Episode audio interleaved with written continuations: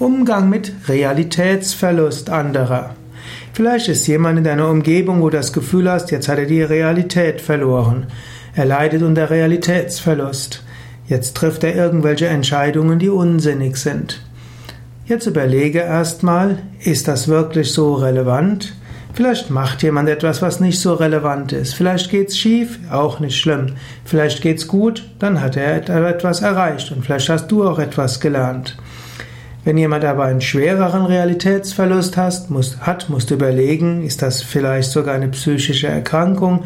Solltest du den Notdienst rufen?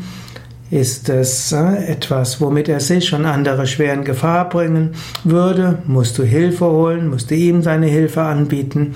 Man muss schauen. Es gibt verschiedene Grade von Realitätsverlust. Vom Yoga-Standpunkt würde man sagen, wenn man nicht hinter allem Brahman die allumfassende Wirklichkeit sieht, leidet man sowieso schon unter Realitätsverlust. Es ist nicht die Frage, ob jemand den, einen Realitätsverlust erlebt, sondern nur die Frage, wie weit jemand sich in seine eigene Wirklichkeit hineinsteigert. Die höchste Realität haben die meisten Menschen verloren. Man kann auch die relative Realität verlieren. Alles ist graduell.